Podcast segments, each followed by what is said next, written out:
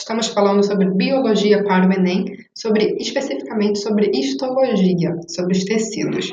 Queria lembrar que a gente também tem podcast sobre história, gramática e a literatura, e a gente acabou de lançar um curso novo sobre física, cobrindo toda a física do ensino médio para o Enem. E você pode encontrar tudo isso gratuitamente no www.cnkj.com.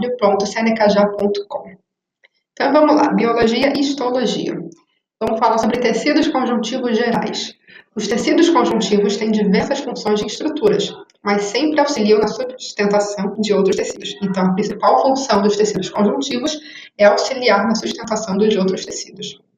As células do tecido conjuntivo costumam ter alta capacidade regenerativa. Tecido conjuntivo propriamente dito. Vou falar primeiro sobre as características gerais do tecido conjuntivo. Eles têm poucas células, muita MEC, vários tipos celulares, a gente explicou um pouquinho mais sobre MEC na, no episódio anterior. Três tipos de fibras proteicas tem no tecido conjuntivo: fibras de colágeno, fibras elásticas e fibras reticulares. Os tecidos conjuntivos são classificados em sete tipos de base diferentes. Então é bastante coisa para lembrar, mas eu vou falar sobre todos eles. Tecido conjuntivo propriamente dito, também conhecido como tecido conjuntivo conectivo, ele é presente na maior parte dos órgãos. Tem as funções de transporte, defesa e nutrição.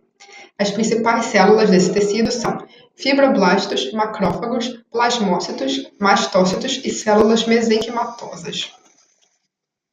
Tecido conjuntivo frouxo é um tipo de tecido conjuntivo propriamente dito. Ele apresenta fibras colágenas elásticas e reticulares. Tem diferentes tipos de célula, incluindo fibroblastos, macrófagos, plasmócitos e mastócitos.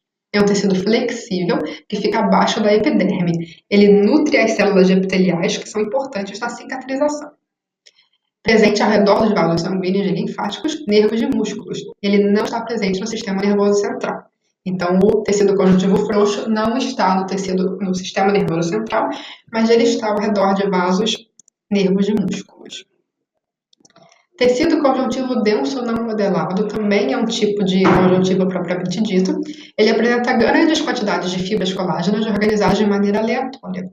As células desse tecido são do tipo fibroblastos. São resistentes de atração, pouco elástico ou flexível.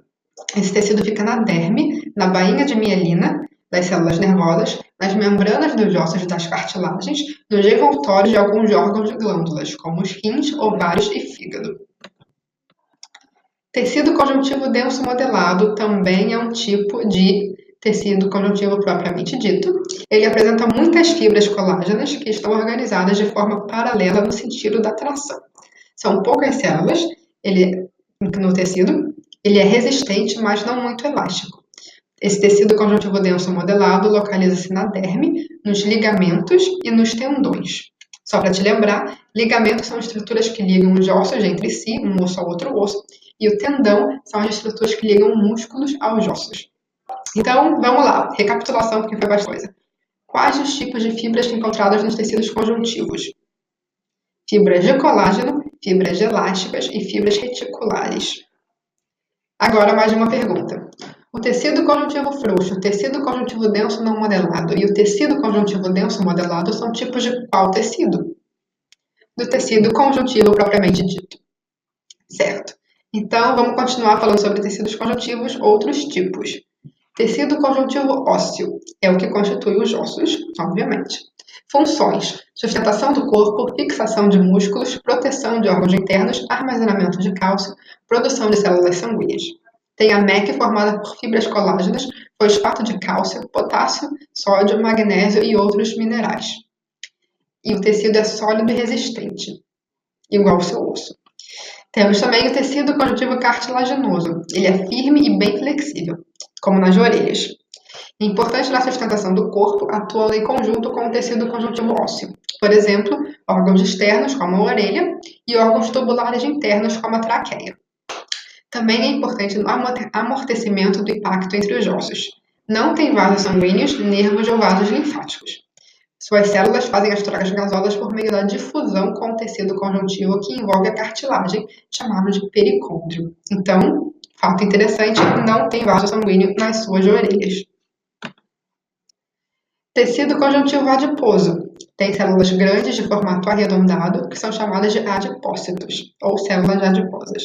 É responsável pelas trocas de gases e excretas de nutrientes com os vasos sanguíneos, que se localizam no tecido conjuntivo frouxo adjacente. Sua principal função é a reserva de energia e também a de isolante térmico em mamíferos que habitam regiões frias. E, para terminar, tem o tecido conjuntivo sanguíneo, constituído por elementos figurados imersos no plasma sanguíneo, que é uma matriz extracurricular, extracurricular, extracelular. Funções: transporte de substâncias, regulação da temperatura corporal, proteção contra infecções. O plasma é uma solução composta por sais inorgânicos, vitaminas, proteínas e hormônios, além da água. Entre as proteínas que formam o plasma, nós temos o fibrogênio, albuminas e imunoglobulinas, que são os anticorpos. E os elementos figurados que ficam no plasma são as hemácias, ou eritrócitos, as plaquetas, ou trombócitos, e os leucócitos. Então, qual, vamos recapitular, qual que é a principal função do tecido conjuntivo adiposo? É a reserva de energia e isolante térmico em mamíferos que habitam regiões frias. E quais as principais funções do tecido conjuntivo sanguíneo? Proteção contra infecção, regulação da temperatura corporal, transporte de substâncias. Quais as principais células do tecido conjuntivo propriamente dito? Mastócitos, células mesenquimatosas, plasmócitos, fibroblastos e macrófagos. E que tipo de tecido forma as orelhas? É o tecido conjuntivo cartilaginoso. Só para terminar, quais são as características do tecido conjuntivo denso modelado? São fibras organizadas de formas paralelas, poucas células e pouco elástico, são os que formam os músculos. E é isso, até a próxima. Qualquer coisa entre as nossas mídias sociais, tem Seneca Underline já, no Twitter, no Instagram e no Snapchat, e fala com a gente. Até mais!